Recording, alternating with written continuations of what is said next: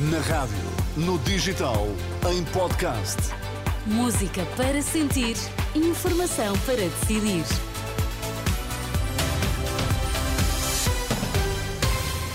A abrir a edição das 5 na Renascença, os destaques este sábado.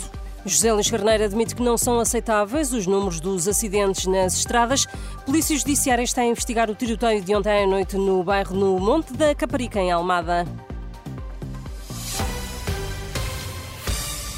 Boa tarde. O Ministro da Administração Interna reconhece que é difícil de aceitar os números de acidentes e infrações nas estradas.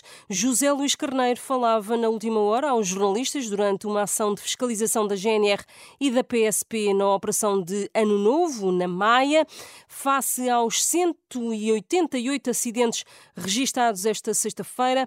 O Ministro pede comportamentos exigentes reconhecendo que 2023 foi um ano de aumento de mortos e de feridos nas estradas. É difícil aceitar os números que ainda temos no país. Eles estão melhores do que em 2019, quer o número de, digamos, de acidentes, quer nos sinistros, eh, perda de vidas ou então acidentes com vítimas eh, com ferimentos graves, mas mesmo assim os números são muito elevados e 2023, comparativamente com 2022, há maior número, digamos, de feridos e mesmo maior número de mortos.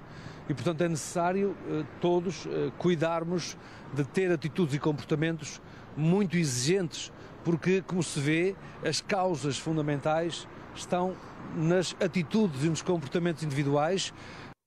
Excesso de velocidade e de álcool, ultrapassagens arriscadas, o uso de telemóvel são as principais causas dos acidentes nas estradas do país. Nesta operação de Natal e Ano Novo, o Ministro da Administração Interna realça ainda os números de detenções por falta de carta de condução só esta sexta-feira houve 35 condutores detidos por conduzirem sem carta.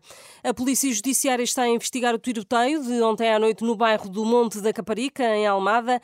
Duas pessoas morreram baleadas na sequência de um desacato entre diversos indivíduos. Há outros sete feridos envolvidos, um deles está em estado crítico. Estão internados no Hospital de Garcia de Horta. À Renascença, a Guarda Nacional Republicana confirma que foi reforçada a segurança no bairro para preservar os moradores. É um reforço que irá permanecer por tempo indeterminado naquele bairro, com a Guarda a garantir que neste momento tudo está uh, controlado. O presidente da Conferência Episcopal Portuguesa garante que há empenho da Igreja para evitar novos casos de abusos sexuais. Na mensagem de Ano Novo, Dom José Ornelas assume o compromisso de contribuir para a reparação das vítimas. O Bispo de Leiria Fátima apela ainda à participação no círculo eleitoral de 2024 e pede ainda aos partidos partidos políticos que apresentem propostas claras. Só assim os cidadãos podem ser levados a optar pela adesão a projetos concretos e não a votar pela raiva ou desilusão ou pior ainda, a não votar. Dom José Ornelas alerta também para a degradação das condições sociais dos portugueses, lembrando os indicadores relativos à saúde, habitação e educação. Mais informação na Renascença daqui a uma hora. Até já.